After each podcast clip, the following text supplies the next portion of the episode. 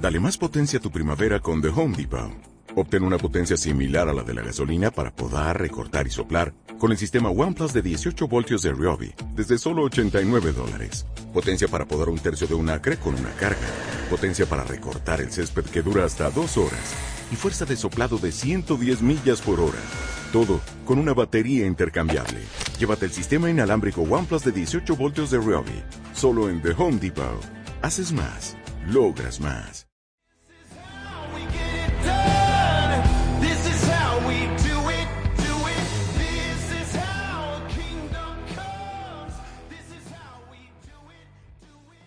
Alcanzar la libertad financiera.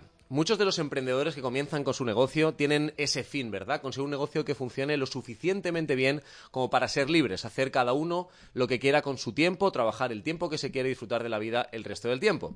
En realidad, eso es un reto muy importante. El mundo de los negocios es maravilloso, pero es muy exigente. Cada día que pasa lo es más. Y es un reto que para muchos al final aparece casi como inalcanzable. En este programa del podcast 100K lo que queremos es trabajar específicamente el concepto de la libertad financiera, entender muy bien qué significa libertad financiera, porque también hay mucho bombo y mucho humo por ahí. Vamos a especificar concretamente qué significa el término y además vamos a entender qué tienes que hacer para conseguir un negocio lo suficientemente rentable como para que genere el volumen de dinero suficiente para alcanzar esa libertad. ¿Cómo? A través de las inversiones inmobiliarias. No porque es el único camino, sino porque es uno de los caminos que más común suele ser para conseguir ese reto, ese fin, casi ese sueño de ser financieramente libre y además tener un negocio que funcione extraordinariamente bien. Bienvenidos a este nuevo programa del podcast 100K, cómo alcanzar la libertad financiera a través de inversiones inmobiliarias.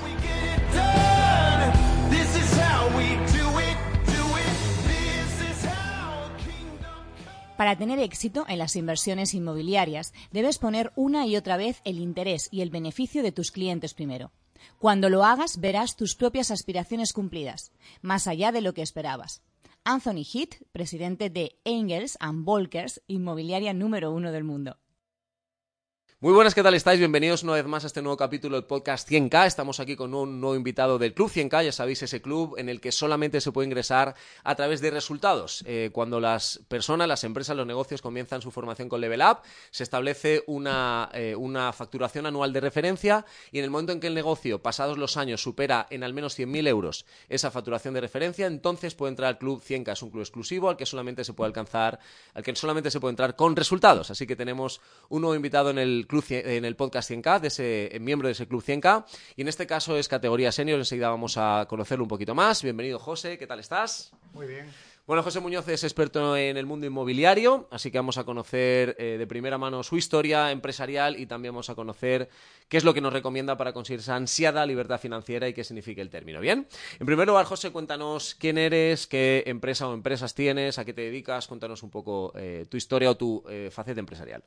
Pues eh, yo me dedico a la, inversión inmobiliaria, dirijo un grupo de empresas que principalmente se dedica a eso. Eh, invertimos a corto, es decir, eh, buscando ganancias de capital con Ola Capital. invertimos a largo en, inmuebles en inmuebles que ponemos en renta con, Smart Flat, que es un proyecto que, acabamos de lanzar ahora. Y además invertimos en, otros en otros negocios, aunque nuestra principal base es la inversión inmobiliaria. Fantástico. Y entras este año, de hecho, es una de las personas que entra en esta nueva, este nuevo año con los resultados del año anterior en el Club 100K. En principio entras, eh, me decías, como eh, miembro senior, ¿verdad? Lo cual significa que has incrementado tu facturación en cerca de 300.000 euros con respecto a la que tenías cuando comenzaste la formación, ¿correcto? Correcto. Y todo en el, o principalmente en el mercado inmobiliario, con lo cual estamos hablando de una persona que conoce muy bien este mundo. Bien, para empezar con la entrevista, José, además, por cierto, aclaro que tenemos esta vez solamente un invitado porque es un tema súper específico y queríamos una persona pues que tuviera grandes resultados en este mundo y que también, por supuesto, eh, eh, pertenece al club, ¿vale? Por tanto, en esta ocasión tendremos la conversación tú y yo solos.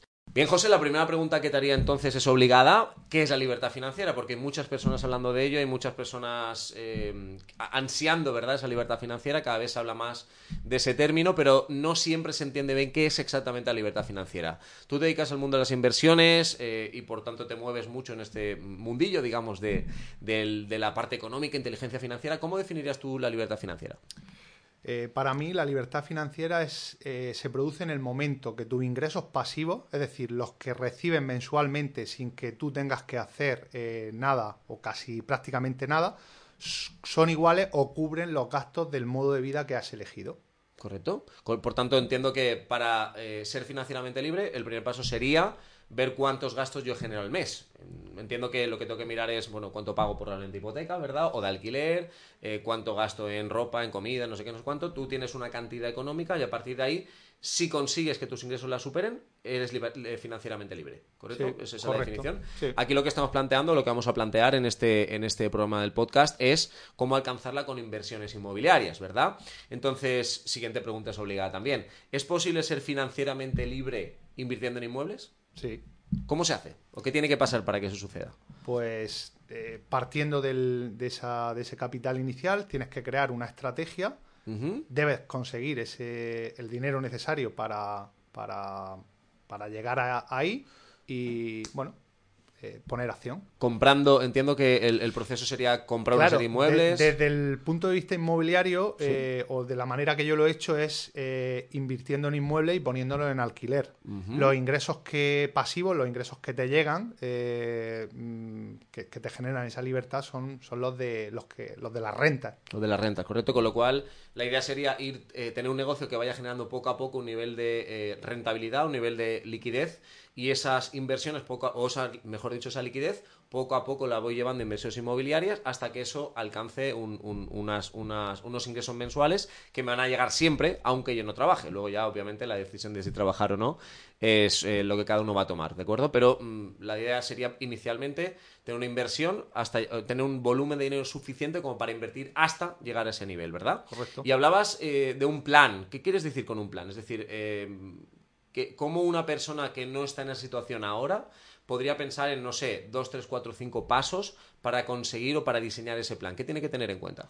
Vale, pues eh, lo primero, el modo de vida que, llevo, el, modo de vida que elijo, eh, definir qué, me cuesta. ¿Vale? ¿Qué me cuesta vivir como quiero al mes? Imaginamos que son 3.000 euros. Luego, eh, el tipo es el paso uno. Es el paso uno. Defino. quiero precisar, es lo que me cuesta a día de hoy o lo que quiero tener al mes? ¿Qué, recomiendas? Yo recomiendo lo que me cuesta a día de hoy, por, no ponernos un objetivo eh, demasiado... demasiado soñador, ¿vale? Eh, de hecho, recomiendo eh, poner el que tiene a día de hoy, porque además es muy fácil de calcular, y cuando llegas ahí, haces otra estrategia, otro plan para el, siguiente nivel. Fantástico, por tanto, digamos, nivel 1 de la libertad financiera, ¿verdad? Primero, saber eh, qué nivel de ingresos, perdón, qué nivel de gastos tengo a día de hoy. Siguiente paso. Siguiente paso es eh, saber qué tipo de inversor soy. Soy un inversor 6, 7, 8, 9, 10. Es decir, qué tipo de rentabilidad puedo obtener. Fantástico. Es decir, em, si yo, por ejemplo, eh, imagínate que, que puedo obtener con mis conocimientos, con, lo que conozco, puedo obtener una rentabilidad, imaginémonos, del 10%. ¿Sí? Es decir, eh, yo puedo invertir dinero y obtener el 10% de rentabilidad. Bien, pues si este sería el paso 2 o 3, en el que yo digo, vale, si necesito 3.000 euros y al mes y soy capaz de generar eh, un 10% de rentabilidad con mis conocimientos ahora mismo, pues necesito 360.000 euros. 360.000. De capital. Ah, vale, vale. Claro, tú piénsate que los ingresos. 3.000 por 12 son 36.000. Eh, vale, entiendo. Porque lo tengo al 10. Es decir, eh, eh, hacemos, el cálculo al revés. piensa que la libertad financiera, los ingresos pasivos se construyen desde el capital. Y tú necesariamente para generar un ingreso necesitas un capital. Entonces, si no tienes ese capital de 360.000, pues tu plan es crear esos 360.000. Esto es muy importante. Es decir, para poder dar los siguientes pasos necesitas un capital. Eh, primero medimos los gastos que tengo mensualmente y segundo digo, ¿cuánto es el dinero que yo quiero eh, mensualmente, verdad? Al final eh, definimos los 3.000 euros al mes. Estos son 36.000, de ahí viene un poco el cálculo, entiendo, 36.000 euros al año y si yo soy capaz de sacar una rentabilidad del 10% a mi capital, lo multiplico por 10, necesito 360.000. Y entiendo que el siguiente paso es cómo generar 360.000 euros, ¿verdad? Es decir, a partir de ahí, por eso, en este podcast estamos enfocando la libertad financiera desde el plano empresarial, porque eh, en ausencia de otras vías o, eh, más directas como una herencia o cosas de este tipo, realmente para generar 360.000 euros o con propiedades también podría ser otra opción, pero si no los tienes, realmente la manera más rápida es construir un negocio que genere rentabilidad y que genere liquidez. Por, tanto, resumiendo mucho, mucho, entiendo el plan, ¿no? Sería primero saber cuánto gastas, seguro, segundo saber cuánto quieres generar, ¿verdad? Mensualmente. Cuánto eres capaz de generar, eh, cuánto eres capaz de, generar como eh, inversor. Es decir, cuál es tu, ratio. Es decir, eres capaz de, mm. conseguir propiedades que te den un 10, porque date cuenta... te preguntaré cómo calcular ese ratio. Vale, eh, date cuenta, si tú eres un inversor 10, es decir, si eres capaz de generar eh, oportunidades al 10%, quieres 3.000, 36.000 euros al año, necesitas 360.000 de capital. Pero si eres un inversor 5... Ya, necesitas el doble. Claro. ¿Correcto? Para poder alcanzar, es decir, vamos a, tratar de, diseñar esa estrategia para la gente que nos está siguiendo, ¿no? Entonces, esa estrategia, ¿cuál es el primer paso? Definir cuántos inmuebles, definir cuánto dinero necesitas. Em, ¿cómo, la plantearías tú? ¿Cómo la planteaste tú en su día? Pues eh, yo cometí muchos errores, ¿vale? Cometí muchos errores y eso me ha llevado... Cuéntanoslos también. Mm, vale, ahora, ahora te puedo contar unos, unos cuantos. Sí. Em, el, primer paso es, dado ese, esa cifra X, tú tienes que buscar la rentabilidad. Es decir, tienes que ver eh, qué tipo de rentabilidad puedes generar con los inmuebles. Es decir, eh, la gente normalmente cuando habla de esto dice, oye, pues necesito 3, 5, 7 inmuebles. Eh, a mí no me gusta enfocarlo así, me gusta desde el punto de vista de la rentabilidad, porque una vez que lo enfoques desde el punto de vista de la rentabilidad, automáticamente, haciendo una ecuación simple, vas a obtener el capital que La libertad financiera se obtiene del capital. Es decir, eh, necesita un capital. Si no lo tienes, eh, tu estrategia lo que tienes que hacer es buscar ese capital, no buscar la libertad financiera. Eso es importante. Sí, porque hay gente que, que, bueno, se pone a esto, eh, lee probablemente el libro de Robert Kiyosaki, Padre Rico, Padre Pobre, que es el, que, el que inicia este, este concepto. y a partir de ahí dice, oye, pues mm, voy a... ¿Y, ¿Y, qué coges? Coges el capital y compras un piso. Se salta un paso, digamos, ¿no? claro, te salta un paso porque te apalancas con ese piso y ya no puedes hacer nada. Vale, entonces, eh, para que todo el mundo nos entienda, apalancamiento es cuando tú eh, no tienes el dinero y lo recibes de los demás, ¿de acuerdo? Eso puede ser ciertamente útil en algún caso, pero entiendo que a medio y largo plazo es, un riesgo porque tienes una deuda, ¿verdad? Que vas arrastrando. Claro, claro. Y entonces, em, cuando nos hablas de rentabilidad, para la gente que no somos expertos en este mundo, eh, ¿cómo se calcula o cómo calculas tú una rentabilidad de un inmueble? Si cuesta, no sé, 80.000 euros un inmueble, ¿cómo la calculas tú esa rentabilidad? Pues eh, sencillo, es, la rentabilidad es eh, los ingresos netos del inmueble, es decir, eh, no es me pagan 500 euros al mes por 12, no, es me pagan 500 euros al mes, deduzco todos los gastos, comunidad, IBI, depreciación, seguro y demás, es decir, cojo los ingresos netos y los divido entre el, entre el coste que tiene la, propiedad. Esa es la rentabilidad. Los ingresos netos. Los ingresos netos que tú percibes, es decir, lo que te queda, la liquidez. Vale, imaginemos que son, eh, como decía, 500 euros al mes, ¿vale? Por hacer un supuesto. Entonces, de ahí quitaríamos eh, todos los gastos que ese inmueble tenga durante el año e imaginemos que nos queden 400 euros al mes. ¿No? Por ejemplo, netos, eh, habiendo pagado todo, impuestos, gastos de comunidad, lo que surja. Eso lo que dividimos entre lo que me ha costado el piso. Correcto. Con lo cual hace una, una, fórmula sencilla. Si el piso nos ha costado 80.000 euros y me da 400 euros netos al mes, es una rentabilidad del 5%. ¿Correcto? Vale, eh, con lo cual aquí ya pues hay personas que están pensando en invertir, pueden calcular rentabilidades o al menos aproximadas, entiendo, ¿no? ¿Qué, ¿Qué, rentabilidad para ti es buena? Es decir, ¿en qué momento tú decides que esa inversión en ese inmueble es buena? A mí, mm, menos de un 9, 7, 7, 8, 9%. No... Entre el 7 y 9%. Y no es eso muy casi utópico, es decir, es posible encontrar inmuebles que coincidan con, esas, con esa definición. Correcto, sí. ¿Y qué tienes que hacer para encontrar? Porque eso son oportunidades, ¿no? Es como que no es lo que tú vas a mirar ahora en, idealista.com, entiendo que lo que vas a encontrar ahí no va a responder a esa, fórmula o a ese nivel de rentabilidad. Es decir, piensa que en idealista.com, eh, antes de seguir, piensa que en idealista están los inmuebles que no se venden. Mm. Es decir, si, lo estás viendo ahí. Idealista se va a poner muy contento con nosotros. Sí, pues bueno, en Idealista o cualquier portal. Es decir, cuando, tú, miras, cuando tú miras ahí, eh, ese inmueble no está, no está vendido. Es decir, tenemos que diferenciar entre precio de venta y precio real de venta. Es decir, eh, yo quiero poner mi inmueble en Idealista, lo pongo en 80.000 euros, pero eh, cuando lo quito de ahí, lo he vendido en 80 o lo he vendido en menos. Eso es lo primero que tenemos que saber. Em, evidentemente, conseguir inmuebles o esas oportunidades pues no hay que hacerlos por el cauce habitual. Eh, nosotros, en, a mí me, yo digo mucho que lo que tiene el cartel de se vende no interesa. Es decir, si tú estás viendo algo que, que está a la venta y otros lo están viendo, pues probablemente no sea esa oportunidad que tú decías. Hay que buscar Porque si no, no estaría a la venta, ¿no? Alguien an- antes lo hubiese visto. Lo tiene demasiada gente, o sea, lo está viendo demasiada gente. Vale, genial. ¿Vale? Genial, y entonces eh, aquí en Level Up sabes que, bueno, tú eres cliente, me has escuchado 200 veces decirlo, siempre decimos que no queremos negocios que vendan, sino negocios que generen beneficios, lo cual es muy diferente. Eh, vender o generar facturación consiste en tener un producto o servicio, tú lo pones a la venta, te puede ir mejor o peor y puedes tener facturaciones de 3.000 euros al mes, 30.000 euros al mes, 300.000 euros al mes, lo que sea, ¿no? Aquí siempre defendemos el hecho de que el empresario se concentre en que esa facturación, sea del nivel que sea, le esté generando un nivel de, un nivel de beneficios, mejor dicho. ¿Qué quiere decir eso? Si un negocio eh, factura 30.000 euros al mes, pero no es- está generando 30.000 euros de gastos al mes, ese negocio no es rentable. Eso quiere decir que nuestra recomendación es siempre que el, negocio, el empresario se concentre en optimizar, mejorar el tipo de cliente, mejorar su capacidad de venta, mejorar su capacidad de cobro, lo que sea, para que ese negocio esté generando dividendos, liquidez, beneficios mensuales o anuales. Bien, por tanto, aquí lo que vamos a recomendar siempre es decir, vale, eh, no olvidemos que necesitamos un capital, ¿vale? Tú lo has dicho anteriormente.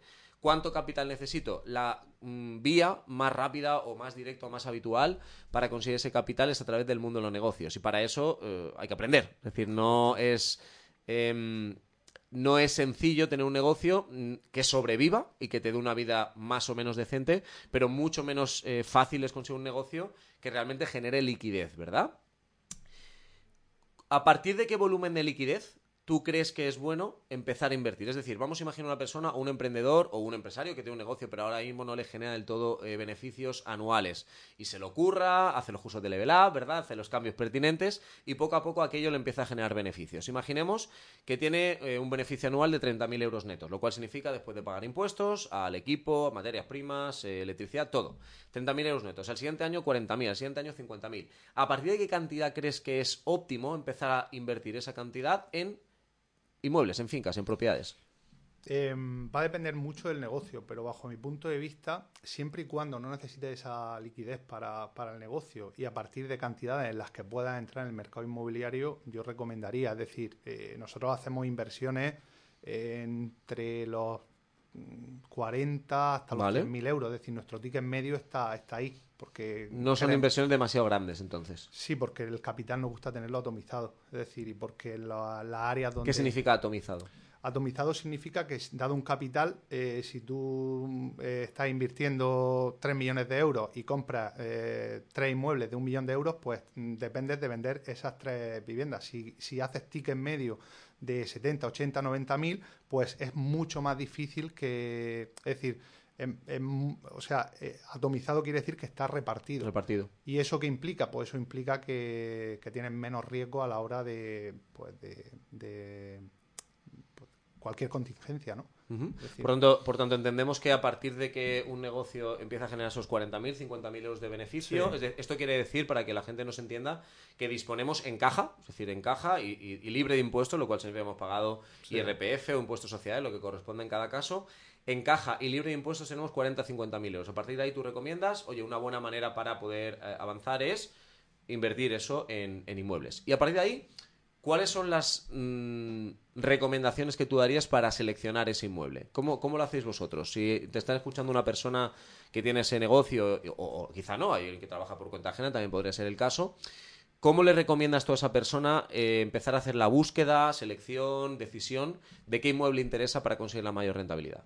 Vale. eh, hemos. eh, antes, de, antes de contestarte a eso, eh, hago un inciso. Es decir, eh, cuando hablamos de invertir en inmuebles, se puede hacer de dos maneras, según entiendo yo. Se puede hacer a corto, lo que yo llamo a corto es comprar, generar valor, vender. Es decir, lo que busca Vale. ahí es obtener una ganancia de capital en un plazo de 6, 8, 10, 18 meses, o puedes eh, hacerlo a medio largo, que es comprando un inmueble, poniéndolo en alquiler, y, eh, cobrar la renta y esperar a que el precio suba para, para luego desinvertir. Entonces, dada la estrategia que hemos hablado al principio, es decir, si yo quiero eh, 3.000 euros al mes y tengo conocimiento, capacidad para obtener inmuebles, supongamos, de un 10% de rentabilidad, Sí. lo que necesito son 300.000 euros de capital para eh, meterlo en esos inmuebles que me, en, en uno o en 10 que me dan ese 10%, 300.000, el 10% son mm, 30.000, pues bueno, sería eh, esa cantidad.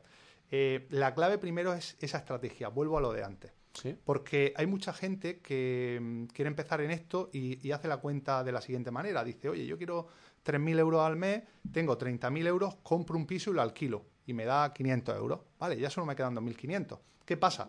Que si has cogido los 30.000 euros y lo, lo has puesto en ese piso, ya no puedes seguir haciendo nada más. Simplemente cobra el alquiler de ese piso. ¿Qué va a pasar eh, a la larga? Y eso nos pasó a nosotros, porque eh, nosotros nos dedicábamos a la, inicialmente solo a la inversión, a, co- a corto, lo que te digo, comprar, Comprar generar, generar valor y vender. vender. Ahora te digo por qué es generar valor.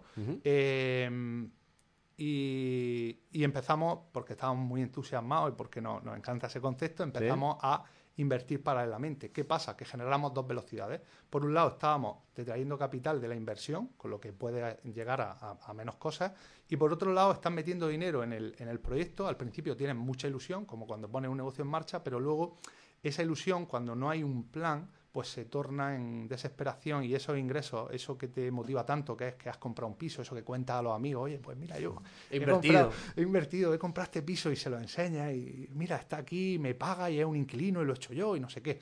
Claro, el, el tema es que eh, cuando pasa el tiempo, un mes, dos meses, un año, dos años, y solo tienes ese piso, esos 500 euros al mes te están, eh, claro, ese piso te está quitando algo de tiempo. Claro. Y lejos de ser la libertad financiera es pues buscarse más trabajo, como Claro. si te buscas un empleo para el, para el fin de semana y demás. Claro, ¿vale? Entonces, primero eh, esa apreciación. Dicho eso, ¿vale? Yo Pero tengo- entonces, entonces, volviendo un poco a la pregunta que te hacía anteriormente, ¿recomiendas que cuando alguien tenga esos 40 50 mil euros netos que ese negocio le ha generado, lo invierta en un inmueble o mejor los guarda? eh, lo invierta en un inmueble a corto y multiplique ese dinero. Ah, ahora claro, entiendo. porque eh, es que hay. Vale, hay a- dos aclárame, exactamente a qué te refieres con invertir en inmueble a corto. ¿Qué tendría Es que decir, a corto es eh, genero, eh, a corto es entro en el mercado, compro algo que me va a dar una rentabilidad. Esta va a ser más de un 10. La del 10, la del 7, el 10. Es a eso- medio largo. Es a medio largo, es un, eh, compro un piso y, y lo dejo, me va a dar el 10. Esta mínimo te tiene que dar un 20, 25, 30%. Entonces, ¿qué hago?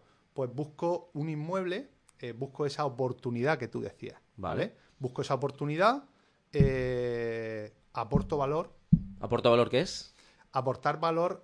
también, antes de. Vamos a hacer otra aclaración. La gente cree que invertir en, inmue- en- en inmuebles, porque venimos de, de una época de, de boom en, Sí. en la que ha habido mucha especulación y asocian inversión con especulación. Esto no va de. eh, yo compro, ¿sabes? El piso que hay en Idealista que está en 60, lo compro a 40 y lo vendo a 60. Esto Mm. no va de eso. De hecho, eh, esto no es especulación. Esto es un negocio. en sí un mismo. negocio. Entonces, eh, claro, aquí aportar valor es que tú estás comprando algo que, que nadie está viendo, al- algo que, que es distinto a lo que se vende, aportas valor y vendes. ¿Qué es aportar valor? Pues mira, aportar valor puede ser eh, hacer una reforma integral. ¿Correcto? Aportar valor puede ser conseguir la posesión de un inmueble porque lo has comprado ocupado. Aportar valor puede ser comprar esta semana porque tienes el dinero y el propietario es una herencia y necesita el dinero ya. ¿Vale? Aportar valor puede ser resolver un problema de. O sea, al final tiene que haber un problema. Alguien tiene que tener un problema y Claro. tú tienes que mejorar la, la- la De- situación emocional de esa de persona. hecho- bien porque solucionas un problema, bien porque le das algo que alguien no le estaba dando, lo cual genera placer, beneficio eh, emocional positivo, ¿no? Totalmente. De hecho, de hecho eh, de eso va. Es decir, eh, este negocio es un negocio en el que nosotros no, las oportunidades no están como oportunidades como tal. Eh, yo, de hecho, digo, busca problemas y resuélvelos. Es decir, tienes que convertirte en un experto en, en eso. Fantástico. Estamos en el podcast 100K, cómo alcanzar la libertad financiera invirtiendo en inmuebles. Hasta ahora mismo. Aquellos que no saben cómo analizar, entrar y salir correctamente de las transacciones inmobiliarias piensan que el mercado de hoy en día es arriesgado. Pero aquellos que entienden los secretos de la inversión creativa en el área inmobiliaria siguen actuando y sacando grandes beneficios de ese mercado. Warren Buffett, inversor más importante de Estados Unidos. Aquí seguimos hablando sobre esa libertad financiera, esas inversiones inmobiliarias y justamente José nos estaba explicando que como en cualquier otro negocio, si quieres hacerlo bien, aunque no sea tu negocio principal, pero si lo quieres hacer bien, necesitas aportar valor, lo cual significa, bien, si tienes un volumen de dinero, eh, en este caso si quieres sacar la máxima rentabilidad, la recomendación de, de José es compra un inmueble, busca una oportunidad, busca un problema, eh, busca algo que esté ocupado, busca algo que no tenga la licencia adecuada, busca algo en lo que tú veas lo que la gente no ve, ¿de acuerdo? Y a partir de ahí provoca que ese inmueble cambie en algún sentido con respecto a lo que tú compraste. Eso es la aportación de valor y a partir de esa aportación de valor lo que entiendo, José, es que tú puedes vender ese inmueble a un, mm, con un precio más elevado que compraste. Es decir, si lo compras en 40 y suceden cosas por el camino, ya sea que solucionas un problema legal, eh, ocupacional, eh, quizá cambias el, concepto del inmueble, una reforma, lo que sea, lo que quiere decir es que a partir de un determinado momento lo puedes vender por 50.000, 60.000 y eso genera una rentabilidad inmediata, es decir, tienes más dinero del que tenías originalmente y puedes continuar con tus inversiones. ¿Bien? ¿Me querías contar algo más sobre el concepto del valor? ¿Qué significa aportar valor? en este pues, mercado, obviamente. Eh, yo creo que lo, acabas de, describir tú bastante bien. Eh, a mí, cuando empezaba en esto, pues busqué gente que ya lo estaba haciendo, eh, podríamos decir que mentores, y cuando hablábamos de esto yo recuerdo, y, lo recuerdo porque lo he repetido y se lo he contado a, mi equipo sobre todo y a gente muchas veces, una historia que a, mí me contaron, ¿vale? Y es lo que nosotros llamamos cuando vamos a ver un inmueble el, efecto catedral, ¿vale? Eh, este, este hombre me, contaba que, iba paseando un, hombre por el campo y vio a lo lejos a a tres personas moviendo piedra en medio del campo y inquietado por eso, pues se acercó a ella y le preguntó al primero, oye, ¿tú qué haces? Pues mira, yo cojo piedras de aquí y las pongo allí. Eh, le preguntó luego al segundo y el segundo le dice, mira, pues yo cojo piedras de aquí y estoy haciendo un muro. Y al tercero le dijo, oye, ¿y tú, tú qué estás haciendo? Dice, yo estoy construyendo una catedral. Es decir, era capaz de verlo. Esto tiene mucho que ver con lo que se enseña en Level Up, con, lo que, con, el, con ese plan, con lo que tú ves. Cuando vas a ver un inmueble tienes que ir con esa visión. Es decir, tienes que ir viendo lo que otros no ven, ¿vale? Vas a visitar pisos que, que realmente, o sea... Mm, eh, no hay por dónde cogerlo, ¿vale? No hay por dónde cogerlo. Realmente eso con una reforma adecuada eso es aportar valor. Una reforma que la gente no quiere hacer. Es decir, es que eh, hay gente, está aportando valor y solucionando problemas. Porque tienes eh, a, un profesional inmobiliario que está vendiendo un inmueble que no puede vender porque el cliente finalista quiere un inmueble listo para vivir, no quiere complicaciones. De hecho, es, no puede verlo. Es decir, va allí, entra, ve la suciedad, ve, ve, no lo ve. Sin embargo, si tú vas y, y eres capaz de ver que quitando un tabique, que abriendo una ventana, que cambiando la cocina de sitio, ¿vale? Y tienes una empresa, necesitas un equipo para todo esto.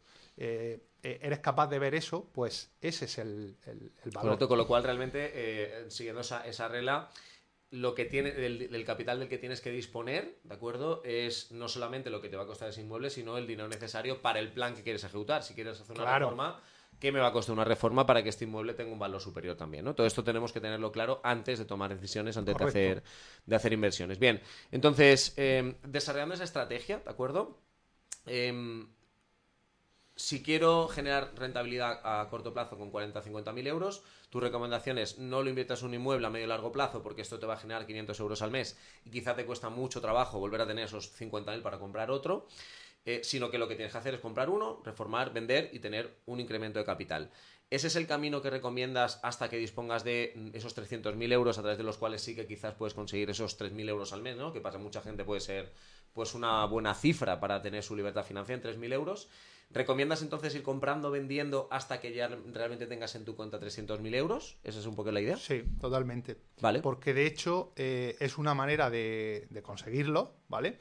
Y luego porque eso te va a entrenar, te, te va a hacer que, que, que ponga acción, que avance y te va a convertir en un experto. Es más, probablemente puedas incrementar, haciendo esto, puedas ver cosas que otros no están viendo y probablemente consigas inmuebles con más rentabilidad en renta, ¿vale? Correcto. O sea, que vas, vas cogiendo experiencia en el, en el, en el sector que al final es como cualquier otro, ¿no? Yo, además, últimamente, pues, eh, estoy planteándome diferentes inversiones inmobiliarias, ya tengo alguna, pero ahora estoy viendo algunas de, mayor nivel y efectivamente si entras en el sector un poco más en profundidad te das cuenta de que como cualquier otra cosa pues hay un mundo de conocimiento, de posibilidades, de cosas a tener en cuenta, también el plano legal que, que, si no tienes experiencia se te van a escapar y te puedes equivocar, ¿no? Vamos a hablar sobre equivocaciones. Antes decías que, te has equivocado mucho y que en tu trayectoria ha cambiado mucho el, el foco, ¿verdad? Lo que originalmente querías, lo que originalmente hacías con respecto a lo que ahora haces. Cuéntanos los errores que tú eh, cometiste, sobre todo para que no los cometa la gente que nos está escuchando. Pues eh, vamos a resumirlo, ¿vale? a resumirlo, pues mira. Em, errores. Eh, cambiar el plan.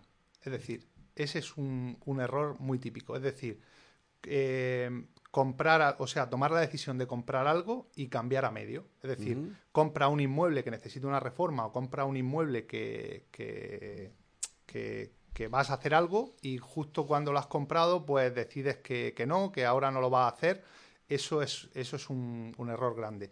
Eh, comprar eh, lo que nosotros llamamos el TBR, es decir, comprar cosas que dependen de licencia, de que se apruebe no sé qué mm. historia, de, ¿vale? Eso, eh, eso es otro error. Es decir, todavía tengo suelo de, de, mi anterior época en la que nosotros hacíamos promoción inmobiliaria que están en planes parciales que se van a recalificar o, que depende de no sé qué licencia o de... Entiendo que lo compras porque alguien te promete que sí, que eso está a punto, que eso va a salir, me imagino, ¿no? Y al final nunca sale. Con lo cual, si vamos a hacer una inversión, que todo lo que, eh, eh lo que invertamos lo tengas en mano ya antes de invertir. Sí, que no dependa de... O sea, en, en resumen sería que dependa de ti. Es decir, que hacer eso que vas a hacer dependa solo de ti. Correcto. Correcto. dependa de ti. Todo, todo, lo que dependa de organismos oficiales o terceros, que lo tenga cerrado antes de tomar esa decisión. Sí. ¿Qué más errores se suelen cometer por el camino? Ah, bueno, hemos mencionado anteriormente aquel error de eh, no tengo suficiente capital como para alcanzar la libertad financiera, eh, a lo mejor tengo 10.000 y pido 50.000 más o 60.000 más al banco, compro un inmueble, pero ese inmueble, lógicamente, está generando una renta, pero tengo que una hipoteca y entiendo que me quedo ahí atado de manos, ¿no?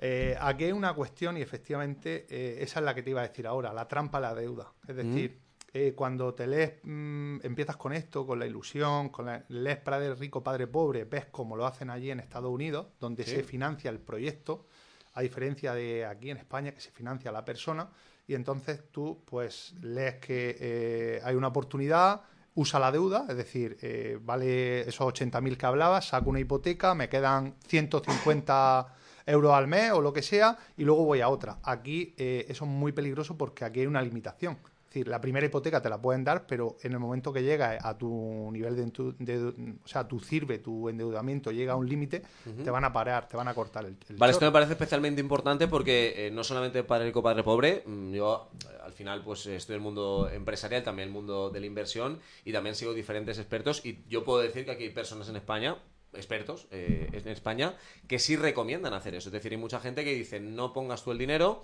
búscalo en otro sitio y así alcanzarás tu libertad financiera. Quiero que expliques, porque entiendo que lo que estás diciendo es cuidado con esto, porque llega un momento en que el banco no te va a dar más dinero y te puedes quedar, como tú decías, ¿no? Cambiar el plan, quedarte a mitad de camino. Si yo lo que pretendo es comprar seis inmuebles que me den cada uno 500 euros, eso me da 3.000 euros al mes, pero para comprar esos muebles, eh, para comprarlos, si yo no tengo el dinero, me lo da el banco. Si por el camino el banco me dice, saco corto el grifo, me quedo en tierra de nadie, ni soy financieramente libre, arrastro efectivamente una deuda importante, una renta también importante, pero que la mayor parte va a la hipoteca. Entonces, lo que, lo que aquí estás diciendo es cuidado con eso. ¿Qué quieres decir exactamente con en Estados Unidos puede funcionar más porque en Estados Unidos se financia el proyecto, aquí se financia la persona. ¿Qué quiere decir eso exactamente? Eso quiere decir que em, eh, allí en Estados Unidos se financia el proyecto. Es decir, tú presentas un proyecto, es decir, un proyecto, hablamos de, una inversión en la que eh, quizás tenga un inquilino a, medio plazo y demás, y genera una, liquidez. Es decir, tú tienes, eh, ingresas 500, tienes 150 de hipoteca, no sé cuántos de gastos, y, el 50% es neto, es, liquidez. Vale. Vale. allí es ilimitado hasta donde yo sé, no soy un experto en tema financiero internacional, pero hasta donde yo sé, allí eso es ilimitado. Es ilimitado en el sentido de que tú, si consigues ese tipo de proyectos, van financiándote uno sobre otro. Eh, ¿Qué quiere decir? Sin importar la cantidad de deuda que, tengas previamente, ¿no? Mientras tanto tú cumplas con, los, con las deudas previas y lo que propongas al banco tenga sentido, allí te lo dan. Aquí cuando vayas, de manera normal, depende del perfil que, tengas, cuando tú vas a un banco, lo que hace el banco es que pide eh, la CIRBE, la CIRBE es, tu, eh, al Banco de España el, endeudamiento que tienes, calcula tus ingresos distintos a los de la inversión inmobiliaria, porque además es algo que vas a hacer, que no te lo van a tener en cuenta y te dicen, oye, pues de lo que tú ganas puedes destinar un 33% a eh, pagar préstamos ¿Qué pasa? Que si tú ganas, imagínate que tú ganas eh, 3.000 euros, pagas esos gastos de 3.000, te van a decir, oye, puedes destinar a hipoteca 1.000. Cuando llegue a esos 1.000, se acabó. Aunque tengas las rentas de las hipotecas. Aunque tengas la renta, aunque lo declares, porque van a haber eh, un endeudamiento muy alto. También tenemos que tener en cuenta que si estamos hablando de, gente que ya tiene esa liquidez, tiene un negocio, eh, tiene, tiene, pues bueno, tiene la hipoteca probablemente de su casa, de coches, de, de, póliza y demás, ¿vale? O sea, yo no digo que no sea posible, pero digo que es mucho más complicado, al menos no es fácil. No digo que no se coja, pero inicialmente yo no recomiendo usar la deuda para empezar a invertir porque eh, al final eh, yo siempre la trampa de la deuda que digo es que, claro, el endeudamiento inicial es muy fácil.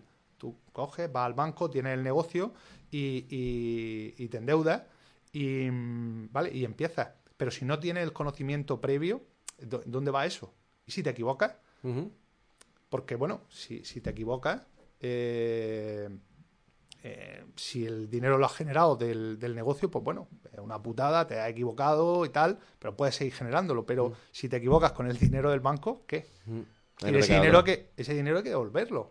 Claro. Entonces puede complicar tu negocio. Claro, es mucho, es muy recomendable tener el dinero porque la equivocación es mucho menos grave, ¿no? Entiendo. Claro. Y si no tienes el dinero, también puedes empezar, pero haciendo otro tipo de cosas, haciendo, eh, digamos, unos servicios de alto valor añadido que te permitan entrar en el mercado y estudiar, hacer cosas y a lo mejor no, no inviertes tú directamente, ¿vale? Pero yo sí que recomiendo que inicialmente se, se empiece con, con capital propio. Capital propio. Y mucha gente que nos estará escuchando dirá, ya, pero es que el, mercado inmobiliario, o sea, a poco que vayas a un piso en un lugar un tanto regular de una ciudad, ¿verdad? Un barrio no demasiado top de esa ciudad, ya te va a costar 40, 50 mil euros. Es decir, tengo que esperar a tener 40, 50 mil euros para empezar. Aquí lo que estamos diciendo es que es lo mejor. Es decir, concéntrate en tu negocio, concéntrate en la creación de capital, concéntrate en generar liquidez, concéntrate en hacerlo año a año, porque eso eh, te va a dar muchas más garantías, al margen de que obviamente tienes un plan eh, mucho más potente. No es lo mismo tener capacidad para generar recursos propios que estar siempre dependiendo del blanco. Y la equivocación es mucho menos grave, ¿verdad? Y una vez llegas a ese punto, hay una pregunta que yo también creo que está en el aire, ¿verdad? Eh, aquello de, de los chollos, ¿es verdad? Aquello de decir, hostia, es que he encontrado tal cosa. Pero es verdad que cuando un usuario, una persona normal y corriente, un ciudadano a pie, se pone a mirar por ahí, esos chollos no existen. La pregunta es, ¿existen esos chollos y cómo se encuentran? Sí, sí que existen esos chollos. Eh, lo que pasa es que tienes que ser un inversor, ¿vale? Esto tiene que ver mucho con, con, las creencias, con lo que tú te creas. Si tú crees que no existe, que es mentira, que eh, eso se lo reparten entre los de los bancos, la, ¿vale? Eh, cuando tú lo, conoces, cuando tú te pones en marcha, esos, chollos que llamamos, eh, sí que existen. Porque realmente los chollos son eh, aquellas cosas que tienen un problema.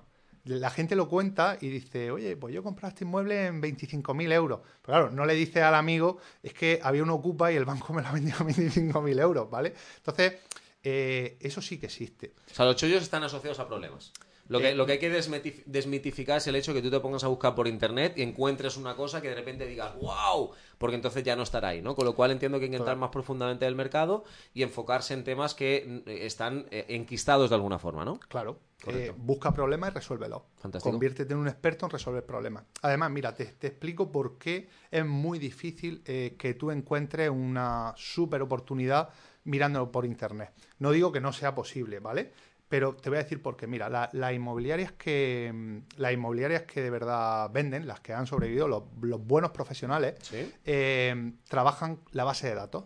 Es decir, eh, ellos lo que se dedican es a eh, cualificar compradores y cuando entra un inmueble automáticamente, cuando gastan un inmueble, ellos hacen un cruce de datos y antes de publicar la propiedad lo que hacen es que llaman a pues a la gente que ya tiene. Claro, si tú estás en tu casa, eh, en el sofá, detrás del ordenador, buscando y buscando y te crees pues todo lo que te dicen, pues evidentemente no vas a encontrar. Tienes que salir, tienes que tener un plan, tienes que ser la persona que, sea capaz de hacer eso, tienes que visitar, conocer gente y asegurarte, por ejemplo, de estar eh, en esas bases de datos de las buenas inmobiliarias.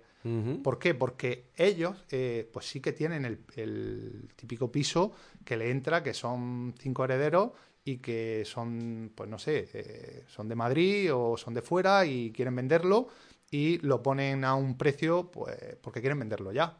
Y son cinco, les da igual coger eh, o sea, que lo mejor no llega al gran público, entendemos, ¿no? Claro, por, por, por, eh, por este, por este Mm. detalle que te he contado. correcto, es decir, correcto. porque si tú tuvieses una inmobiliaria, es decir, eh, al final cuando captas un inmueble Mm. y te pones a venderlo, lo que quieres es venderlo en el menor tiempo posible. Entonces, Claro. ¿qué haces primero? Pues primero, cuando te entra algo que sabes que lo tienes vendido, ¿qué haces? Pues tiras de tu, de tu base de datos.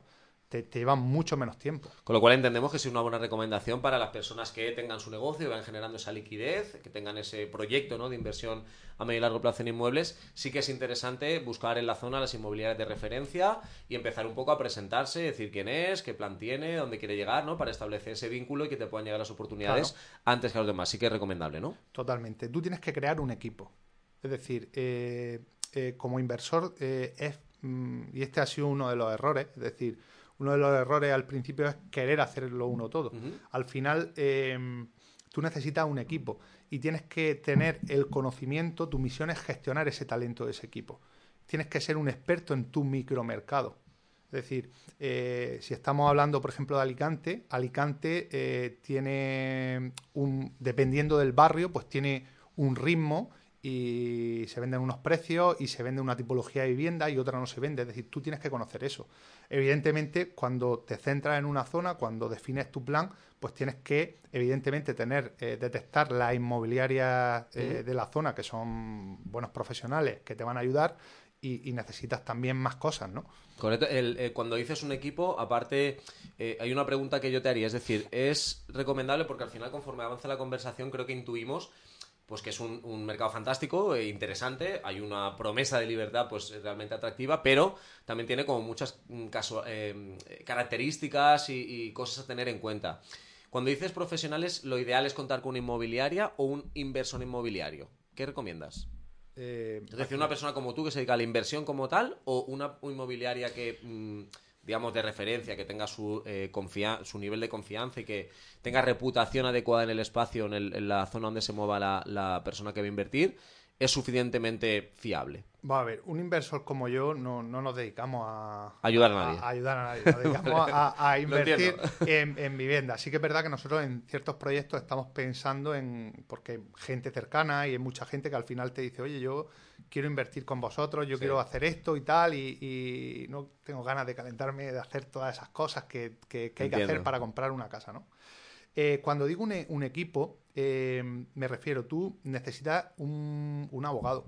Es decir, no lo necesitas en plantilla, ni, necesitas tener un abogado, el teléfono de un abogado, Ujú. pactar con él unas consultas, eh, la manera de, de- de- de- de- de hacerlo. Porque Correcto. te vas a encontrar cosas que te van a decir, oye, esto se vende, mm, pero hay que hacer no sé qué cosa. O es que eh, han pasado, no, no está la casa en escritura, ¿no? Sí, son cosas que escapan de tu... Que ¿Qué- escapan. Entonces, el, el equipo ese, cuán- ¿de qué tipo de profesional constaría? Si tú haces resumir. Pues un abogado, especialista en temas in- inmobiliarios, eh, un aparejador o arquitecto técnico. ¿vale? De, de la zona, que conozca bien al ayuntamiento, a los técnicos donde tú vayas a trabajar. Eh, las principales inmobiliarias, no tienes que centrarte en una sola, puedes trabajar con, con varias que te surtan de, de producto. Y, bueno, un asesor fiscal, eh, porque aquí luego viene el tema de los impuestos y, bueno, un asesor fiscal que puede ser el tuyo u otro que, que- que controle esta- estas cuestiones. Y lo bueno es que ahora mismo, en, para nosotros aquí en España, hay cantidad de buenos profesionales y muchas Fantástico. veces esto es eh, casi gratis. Es decir, tú puedes contar tu plan y puedes empezar y, y esas consultas, ese, ese apoyo, probablemente no te cueste nada. Luego, pues establecerás, dependerá Sí, sí, del sí. profesional, ¿no? Con lo cual, importante, si tenemos eh, ese negocio o cualquier otra, man- otra, otra fuente de ingresos y queremos invertir en inmuebles, aparte de tener en cuenta las múltiples cosas que estamos viendo aquí, también contar con un equipo, lo cual significa que ese equipo entiendo que tiene que validar la inversión antes de que finalmente se realice para que no haya sorpresas, etcétera. Bien. Efectivamente. Genial, José, seguimos en el podcast 100K, cómo alcanzar la libertad financiera invirtiendo en inmuebles. Hasta ahora mismo. Buenos días, buenas tardes buenas noches. Mi nombre es Juan Aro, soy formador, eh, empresario, inversor en inmuebles. He escrito el libro Los trucos de los ricos y tenemos un club de inversores en inmuebles. También he fundado la Escuela de Inversión. Un placer estar aquí contigo y déjame que te dé cinco tips para invertir en inmuebles. El primero, los ricos siempre invierten en inmuebles parte de su patrimonio, generalmente un porcentaje elevado. Segundo tip, compra en el mercado que no está a la venta, que no es accesible, no en idealista, sino en sitios donde no se publican los inmuebles. Tercero, que cada inmueble que compres te dé como mínimo un 8% de rentabilidad anual aunque vayas a vender el inmueble en seis meses. Cuarto, utiliza cada año la estrategia avión y tren, es decir, cada año compra un inmueble para vender y sácale un beneficio y también esa es la estrategia avión y la estrategia tren es compra un inmueble para mantenerlo y lógicamente a un precio muy barato, siempre por debajo del 40% de su precio de mercado. Y quinto, apaláncate y último, apaláncate en top y dop, ya sabes, tiempo de otras personas y dinero de otras personas. Tiempo de otras personas, pues por ejemplo, en este club que te comento, el nuestro, el de la Escuela de Inversión, para que podamos hacer todo esto que te estoy diciendo, estos tips como hacemos a nuestros inversores. Y luego el dinero de, otros, de otras personas, ¿qué es? Pura financiación, es decir, apaláncate con el dinero de los bancos. Estos son los cinco tips para ti y espero que te sirvan de ayuda. Muchas gracias. Y aquí seguimos con el podcast en este apasionante mundo de las inversiones inmobiliarias. Eh, seguramente muchas de las personas que nos siguen pues eh, tienen inversiones o se han planteado tenerlas y muchas de ellas han planteado alcanzar esa libertad a través de este apasionante mundo de las inversiones y hay muchos que quizás está, a los que se les está despertando esa esa llama, ¿no? Esa, ese instinto de la inversión a través de escuchar a una persona pues que es experta, que, se dedica a esto y que realmente pues, nos, habla de cosas eh, para mí realmente importantes e interesantes. Bien, para terminar este último bloque del podcast, eh, me gustaría saber a nivel práctico cómo hacerlo. Es decir, hablamos al principio pues que tenemos unas inversiones, eh, perdón, un negocio va generando una rentabilidad. Es importante comprender y repetimos una vez más que para alcanzar la libertad financiera antes tienes que haber creado capital y por tanto ese capital la manera más rápida va a ser creando un negocio rentable, líquido que genere beneficios y ya tenemos ese, ese dinero, ¿verdad? Ya hemos dicho que si no tenemos mucho, de momento la idea sería eh, a corto, es decir, compro, arreglo, modifico, aporto valor y vendo más caro. Mientras tanto, mi negocio quizás sigue generando eh, liquidez y por tanto puedo llegar a un punto en que ya puedo invertir a medio y largo plazo. Es decir, ya tengo el suficiente capital como para mm, deshacerme de él, diciéndolo de alguna manera más eh, muy sencilla. Me deshago de él en inversiones no me hace falta ese dinero y a lo que sí tengo es una rentabilidad directa, un ingreso neto que me permite vivir la vida que quiero con el eh, bueno, eh, reducido esfuerzo que suponga mantener esas inversiones, cuantas más haya, pues obviamente será más, ¿verdad? Con lo cual, a corto cuando empiezo a tener capital, eh, más a medio largo plazo cuando, eh, cuando, tengo más capital, más volumen, más, más fuerza, ¿verdad? Lo que te iba a decir es, ¿qué hacemos en términos prácticos cuando tengo un negocio y voy a comprar una inversión? ¿Es mejor comprarla desde la propia empresa? Es decir, ¿es mejor que la propiedad pertenezca a la empresa que compra la inversión? ¿Es mejor hacerlo a título personal? Mm, ¿Cómo recomiendas hacer esa, esa, operación en cada caso? Alguien que puede estar pensando, bueno, pues ya tengo 80.000 euros. Ahora, haciendo caso a José, sus recomendaciones, el equipo, voy a eh, buscar bien y finalmente lo haré. ¿Es bueno que esa eh, inversión pertenezca a la propia empresa o es bueno hacerlo con alguna otra fórmula? Eh, personalmente considero que, lo mejor es que no esté en esa empresa. Que no pertenezca a la empresa. Por varios motivos. El primero de ellos es un motivo fiscal. Es decir, si esa, eh, piensa que los inmuebles de los que estamos hablando son segundas transmisiones, es decir, son viviendas de segunda mano que, tú adquieres y, vendes. Incluso imagínate que fuese una propiedad que tú adquieres para, eh, para alquilar. si la empresa probablemente venda con IVA, sus servicios con IVA. Esos ingresos, tanto el de la venta de, la propiedad que tú has reformado como el del alquiler, están exentos de IVA. Por lo que eh, comprar la propiedad y hacer la actividad dentro de la propia empresa te genere lo que se llama una prorrata de IVA. Es decir, que eh, esos ingresos que te genera esa inversión inmobiliaria cuando la vendas, pues probablemente haga que parte del IVA de gastos que tú tienes eh, no sea deducible. Correcto. O sea, ese sería el primer motivo. Por eso digo que hace falta un, equipo, necesita un asesor fiscal, para tomar todas estas, toda y además que sea bueno, ¿vale? Eh, la, cuestión es que eh, es el, primer motivo por el que no, no, es recomendable. El segundo motivo es que si tú eh, usas la, el interés compuesto, que es la Einstein decía que era la fuerza más poderosa del, universo. Einstein sabía lo que decía. Sí, sí. No sé si será verdad o no, pero yo creo que es la más mágica, ¿no? El interés compuesto. Es decir, si tú eh, inviertes, obtienes la rentabilidad y vuelves a invertir eh, capital y, rentabilidad, eso hace que, genere un efecto multiplicador brutal. La gente normalmente invierte, eh, gana dinero, se compra algo bonito y vuelve a invertir. Está siempre en el mismo sitio, ¿vale? Entonces, ¿Qué pasa? Que si haces eso, si, si- si usas eh, el interés compuesto y estás reinvirtiendo, Sí. al final va, eso va a ir creciendo.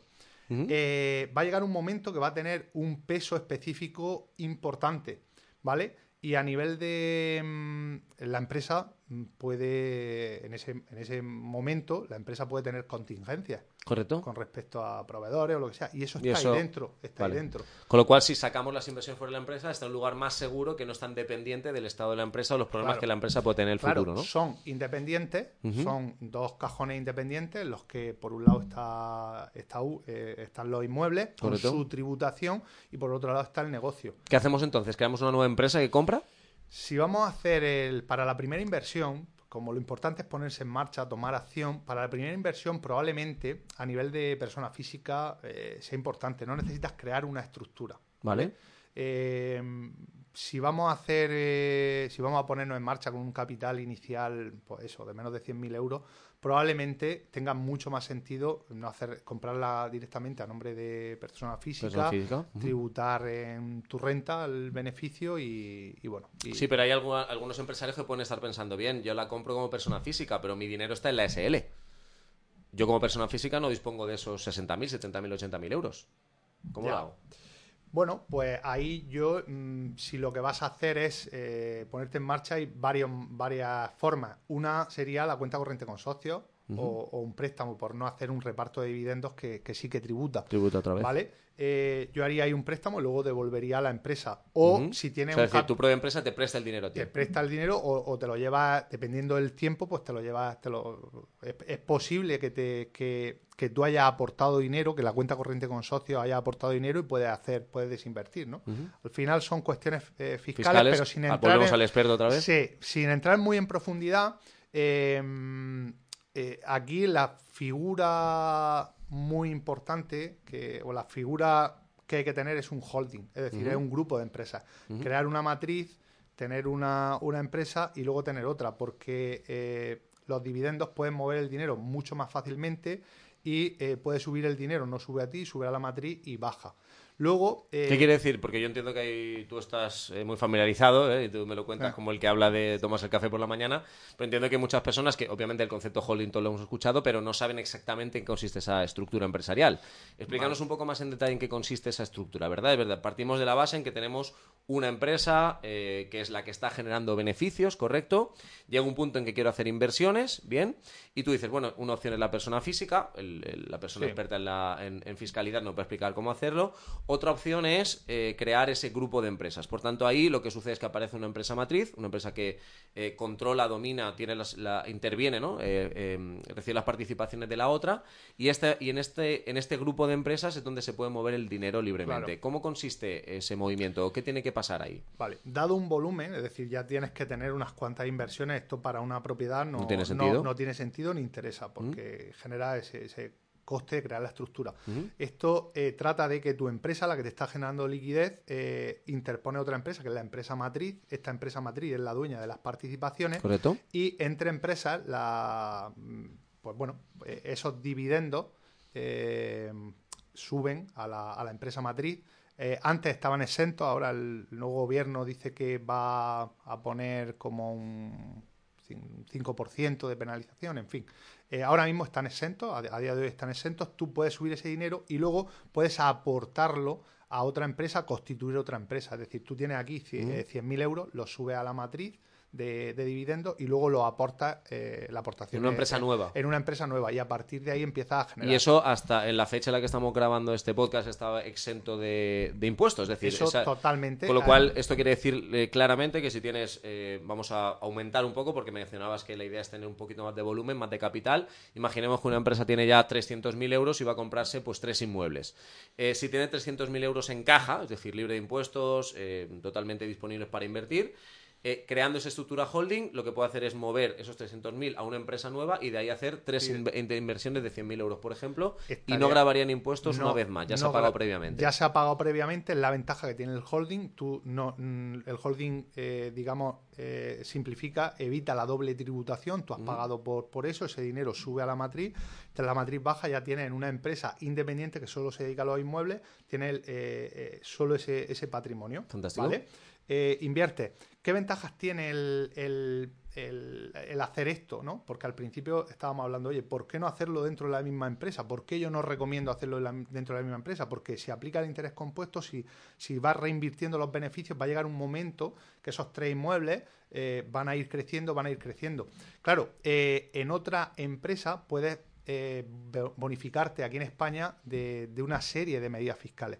Por ejemplo, nosotros en la, en la empresa donde tenemos los, los inmuebles eh, en renta, eh, tributamos con un 85% de deducción. Es decir, nosotros tributamos en impuestos de sociedades en España legalmente a día de hoy al 3,75 en vez de al 25. ¿Vale? Cumplimos una serie de requisitos que hay especialmente para eso. Por eso lo del equipo y el asesor y que sea bueno, ¿vale? Yo conforme avanza esta conversación, y yo creo que la gente que nos sigue también y se están escuchando con atención, sino que se vuelvan a poner, pero siguiendo un poco la, el hilo ¿no? argumental de la, de la conversación, realmente cuando se vuelve interesante es cuando llega a este punto, ¿no? Entiendo que, que, cuando llega todo aquello que hemos escuchado, ¿no? De que se pagan menos impuestos, de que las empresas grandes y demás, realmente la legislación eh, permite a día de hoy, y si eh, entendemos, ¿no? Que si hay pequeñas variaciones, pues serán pequeñas variaciones, pero lo que, lo que supone es que cuando tienes eh, un capital y empiezas a montar una estructura de empresas que, que, puede hacer otras cosas y que, por cierto, ya hablando de todo, de todo lo que supone el holding, ese holding puede invertir no solamente en inmuebles, puede invertir en lo que tú quieras. Es decir, si tú tienes una empresa de transportes y quieres montar un restaurante debajo de tu casa, pues puedes poner 150.000 euros a una nueva SL que es el restaurante libre de impuestos una vez más porque, insisto, ya los has pagado previamente. No es que esté libre, es que no vuelves a pagar por ello, ¿verdad? Con lo cual, la estructura holding es lo que te permite rentabilizar eh, los, los, la liquidez, los dividendos que tu empresa principal va generando y en el tiempo es muy interesante porque claro, aquí ya no es que te dé la libertad financiera el volumen de, inmuebles que has ido adquiriendo, sino que entiendo que además tienes ventajas fiscales por el volumen de propiedades que vas adquiriendo, ¿no? Con lo cual realmente la gente que nos escucha yo creo que va a ponerse en, bien grande, ¿no? En su escritorio, en su despacho. Quiero tener un holding. Eh, no sé si para que, eh, para que, sabes que en Level Up tratamos de dar indicaciones como muy precisas y muy concretas y aunque sea obviamente dependiente de mil factores, pero para que la gente que escucha no, mm, lo se haga una idea y también para, para, marcárselo, porque algunas personas se lo pueden marcar como objetivo, eh, ¿a partir de qué cantidad de dinero eh, encaja y libre de impuestos tú crees que es interesante esa estructura holding?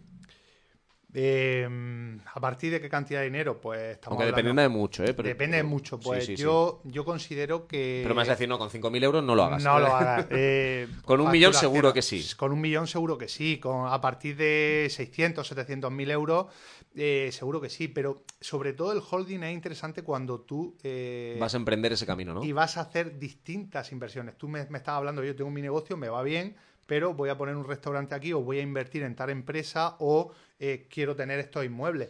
Piénsate que la deducción fiscal eh, de la que te hablo y de la que, bueno, todo puede cambiar, el mundo es cambiante, pero eh, es una deducción especial que se hace a, las sociedades que ponen vivienda en arrendamiento a largo plazo. Estamos viendo que el alquiler ahora mismo es un verdadero problema y personalmente no creo que eso se elimine, puesto que lo que se quiere es favorecer que los tenedores de viviendas pues las pongan a, largo plazo en alquiler, ¿no? Eh, por ejemplo, en ese caso concreto, si lo vas a hacer, aunque estés facturando menos en la, en la empresa, pues probablemente te interese tener la estructura holding porque, digamos, tiene esos dividendos que puedes ir metiendo a, a, la, a la empresa que tiene las viviendas en alquiler y beneficiarte de, a través de esa, de las, digamos, de la, de la legislación que aplique a esa empresa y según el volumen y lo que mueve y demás. Em, ya, José, para ir terminando eh, y hablando un poco también de, ese contexto, es decir, yo voy creando una, una, empresa, fijaos que insistimos una y otra vez en ese concepto y para eso tenemos no solamente un montón de podcasts, sino sobre todo los cursos de Level Up. Aprovecho para hacer ese llamamiento, si alguien está escuchando esto, el foco de Level Up es eh, mundo empresarial, tener capacidad para hacer negocios que generen liquidez y como muchas veces explicamos en los cursos, esa creación de liquidez tiene innumerables ventajas. Si tú tienes un negocio de igual, si tienes tres empleados o 30, lo que siempre te voy a recomendar es trabaja hasta que tu negocio sea rentable, trabaja hasta que tu negocio te dé beneficios mensuales, trimestrales o si no al menos anuales. Es decir, cuando termine el año, trabaja un negocio sea líquido porque eso es lo que te va a permitir hacer múltiples cosas, aparte de que el negocio es sano y el negocio, el negocio puede seguir creciendo, ¿verdad? Pero cuando llegue a ese punto, pues es fantástico y entonces aparece efectivamente esa posibilidad de libertad financiera a través de inversiones inmobiliarias. Estamos aprendiendo aquí o teniendo al menos unas bases sobre eh, qué cosas tener en cuenta para hacerlas de forma correcta eh, o adecuada. Eh, y entonces lo que te iba a preguntar finalmente es, bien, y yo, si tengo ese capital, tengo 200.000, 300.000 euros o 600, 700.000, que es a partir de cuando tú recomiendas ya crear una estructura holding, eh, si tengo ese capital, ¿tú recomendarías hacer una sola inversión grande? Es decir, voy a comprarme pues un solar y voy a gastarme los 600.000 euros en tres viviendas o en construirlas o en seis, lo que sea. O voy a comprarme una nave industrial o voy a comprarme un local en el centro de la ciudad. ¿Recomendarías hacer una sola inversión grande o más bien diferentes inversiones pequeñas? Vuelvo al principio de lo que estábamos hablando. ¿Mm? Va a depender, eh, no hay mm, ninguna opción mejor o peor, va a depender de, nuestro plan, de lo que de verdad, de lo que de verdad queramos. Yo empecé con viviendas sueltas, ¿vale? Y me di cuenta que no era sostenible. Es decir, tú dices, oye, yo quiero 3.000 mm, euros al mes, ¿no? Volvemos al principio, 500, 6 viviendas de 500 euros, ¿vale? Y dices, ¡guau, qué fantástico! Y haces 3, 4, vas metiendo y cuando tienes 6, oye, pues ya podría dejar de trabajar, pero te acabas de generar otro trabajo porque tienes... Mantenerlas. claro, 6 comunidades de propietarios, ¿sabes? O sea, hay que llevar mucho cuidado con, eso. Entonces, depende del número de viviendas. Por ejemplo, la deducción de la que te hablaba, eh, que es muy interesante a partir de 8 viviendas, que no... De hecho, hay gente que ya tiene 2, 3 viviendas más el capital que si la, juntase pues tendría esa, esa, ventaja. Entonces, si yo mi objetivo con los inmuebles es tener ocho inmuebles o siete inmuebles o nueve, pues probablemente no me metería en líos de construir, ni de reformar, ni de nada de eso, ¿no? Eh, iría comprando oportunidades ya, pero eh, para ponerlas en el mercado rápidamente y estar cogiendo liquidez, ¿vale? Si mi idea es ir reinvirtiendo porque estoy, eh, tengo una parte que, voy moviendo, ¿vale? Un capital, estoy invirtiendo a corto eh, como nosotros y lo que los dividendos que obtienes vas invirtiéndolo a largo en, las viviendas de renta, pues es mucho más renta, es mucho más interesante tener todas las viviendas concentradas. Nosotros, por ejemplo, eh, empezamos de esa manera, con, pues yo en concreto con viviendas sueltas, y ahora acabamos de terminar un edificio pues cerca de la universidad en, Alcoy eh, para, estudiantes, con un coworking, en fin, un, nicho muy concreto. ¿Por qué? Porque eh, eh, Pero bueno, es un proceso de profesionalización, ¿no? O sea, con lo cual si vamos a empezar sí que es recomendable dividir la inversión en diferentes, en diferentes inmuebles, ¿no? Por lo que entiendo, ¿no? Sí, yo inicialmente empezaría o siempre que pueda. Eh, También reduce el riesgo, ¿no? Entiendo hacer de claro, yo no, yo no si te equivocas en una. La primera, es decir, yo la primera no haría nunca una super una gran inversión, una, a no ser que lo tengas súper claro. Vale, vale, Al final el, conocimiento del antídoto del miedo. En el momento que tú sabes lo que estás haciendo, que conoces el mercado, Fantástico. Yo veo una oportunidad. O sea, te estoy diciendo eso y a lo mejor alguien me dice, oye, pero si tú has comprado o tú habéis metido en, esto, ya, porque lo tengo súper claro. Pero si estás eh, eh, iniciando y demás, pues yo recomiendo que unidades sueltas y eh, siempre que se pueda, unidades concentradas. Es decir, no, no, y ese me hablaba antes de los errores, este otro. ¿Mm? Yo, por ejemplo, este edificio último eh, era un edificio de rehabilitación, nos metimos en eso con, mucha ilusión y bueno, mm, y, sabíamos y venimos del mercado, tenemos el conocimiento y bueno, las desviaciones en la rehabilitación han sido, o sea, el aprendizaje. Terribles.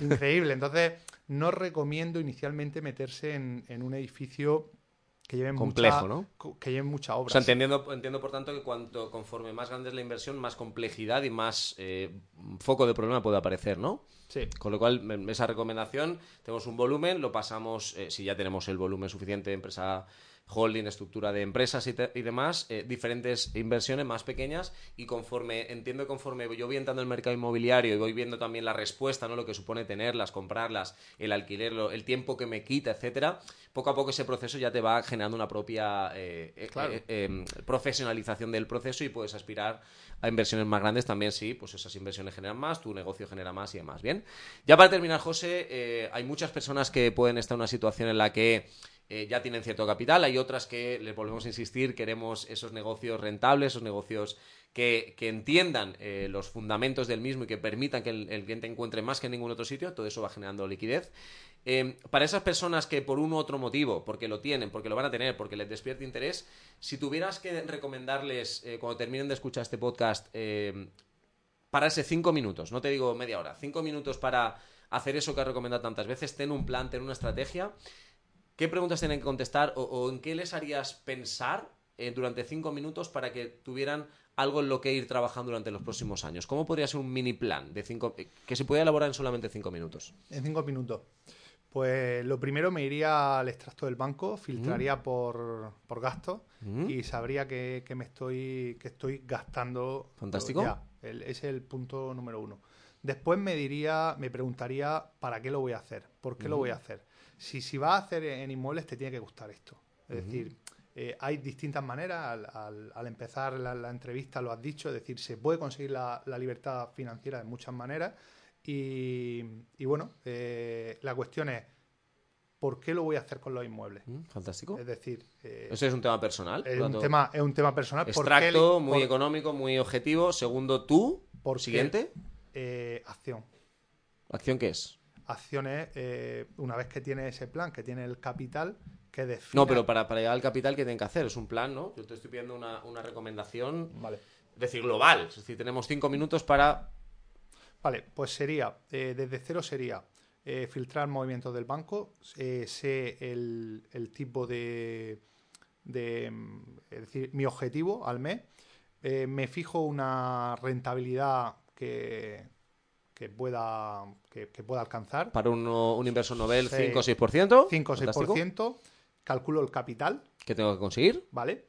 Eh, decido si lo voy a hacer con los inmuebles o no, es decir, viendo el capital, decido si lo voy a hacer con los inmuebles o no, y después de, de eso eh, veo el capital que, que- con el que parto, al que tengo que, que llegar, cuento eh, y defino cómo, y, y me marco la, la estrategia de si, oye, estoy dispuesto a, a emplear este tiempo Y aquí ent- entiendo que sea una estrategia empresarial, ¿no? Para pasar de un volumen de capital actual al que tengo que generar, mm, una estrategia empresarial que me lleva hasta ahí, ¿no? Claro, eh, ahí eh, en esos cinco minutos, cuando lleguemos a este, a este punto, que es el más importante, en el que ya has decidido, eh, o sea, ya tienes un objetivo eh, mes, un objetivo de capital para generar ese objetivo mes, eh, tienes tu capital inicial, aquí ya tienes que decidir cómo lo vas a hacer. Es decir, hay gente que son muy buenos en los negocios, tú lo has dicho al principio, y de hecho yo estoy de acuerdo, la manera más rápida de generar liquidez es con un negocio.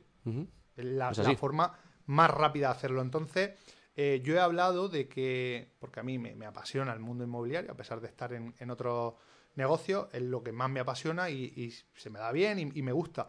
Eh, puede ser tu, tu vía y que decida, oye, voy a generar esto convirtiéndome en un experto y comprando y vendiendo, voy a hacerlo con mi negocio o voy a hacer un mix de ambos. Es decir, Fantástico. voy a hacer un mix de ambos. Es decir, voy a, en lugar de, de meter un piso a- en renta, voy a meter este capital, voy a comprar, eh, aportar valor, vender y paralelamente pues voy a destinar una liquidez de, de mi negocio. Eso me va a dar un, un plazo en tiempo.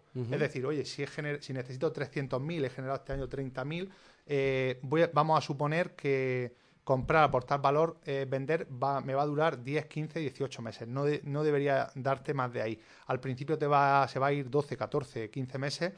eh, luego debería estar en 10, 12 meses. Es decir, desde que compras hasta que, Fantástico. hasta que sale. Es decir, eh, coge una tasa de rentabilidad de un 20-30% porque en esa te tienes que mover. Quizás la primera no, pero, pero se pueden hacer operaciones en ese, en ese orden. Y di, oye, pues de- del capital inicial del que estoy, si hago el mix, es decir, si empiezo a reformar, eh, o sea, si empiezo a, a invertir a corto, cuántas operaciones tengo que hacer eh, utilizando el interés compuesto y es muy mágico porque eh, al principio no, pero te vas dando cuenta cómo va creciendo, cómo va creciendo eso, es una pasada. Y luego paralelamente el tema del negocio. Eh, de ahí te va a salir un plazo en, en años y de ahí, pues bueno, como se, se enseña en Level Up, pues eh, defines un plan estratégico, marca acción y... Ya por ello. Ya por ello. Fantástico. Muy bien, muchísimas gracias, José, por compartir este rato, este conocimiento. Hoy hemos estado hablando de cómo alcanzar la libertad financiera a través de las inversiones inmobiliarias. Paso indispensable crear un negocio rentable. Hay muchas creencias sobre el dinero, hay mucha gente ahí fuera que desprecia el dinero, que no reconoce lo que el dinero nos da. Aquí en Level Up siempre recomendamos aceptar que nos guste más o nos guste menos, en el sistema en el que estamos el dinero es importante. Todos los días tenemos que gastarnos dinero en, dinero en algo. Todos los días renunciamos a cosas porque no tenemos el dinero suficiente. Siempre aspiramos a esa casa mejor, a ese tiempo libre, a ese coche mejor, a esa ropa, a esos pendientes, cada uno lo que le guste. Y el hecho es que el dinero hace vivir mejor no tenemos por qué elegir. Esto es algo que nos han inculcado desde que éramos pequeños sin darnos cuenta, pero el hecho es que tú puedes tenerlo todo en la vida, puedes tener dinero, puedes tener inversiones, libertad financiera y además tu tiempo, tu pareja, tu familia, tus viajes, tus caprichos, todo a la vez porque el hecho es que el dinero no altera a la persona que eres. Lo realmente importante es quién eres. Por tanto, lo que seas seguirá siendo con o sin dinero. Nuestra recomendación es hazlo con dinero, la vida ser más agradable, más divertida, puedes hacer un montón de cosas y aquí en este podcast hemos tratado de compartir contigo cómo lo puedes hacer con inversiones inmobiliarias, pero no olvides que para eso el camino más rápido es tener un negocio, un negocio que comprenda muy bien el mercado y que sea capaz de generar liquidez en esos meses, años y llegar a un momento en que tenga una estructura suficientemente poderosa para emprenderlo a través de ese camino. Y si no a través de ese camino, como decía José, hay múltiples opciones para alcanzar esa libertad. La clave es, mientras tanto, siempre, siempre, siempre disfrutar del proceso, disfrutar del camino. Ha sido un placer compartir con vosotros este tiempo. Ya sabéis, dejad vuestro comentario por ahí abajo, contadnos vuestro plan, contadnos en cuánto tiempo, contadnos qué tipo de inversión, contadnos con qué tipo de negocio y así seguiremos eh, comprendiendo qué ha significado para vosotros este rato juntos. Bien, nos vemos a la siguiente. Chao.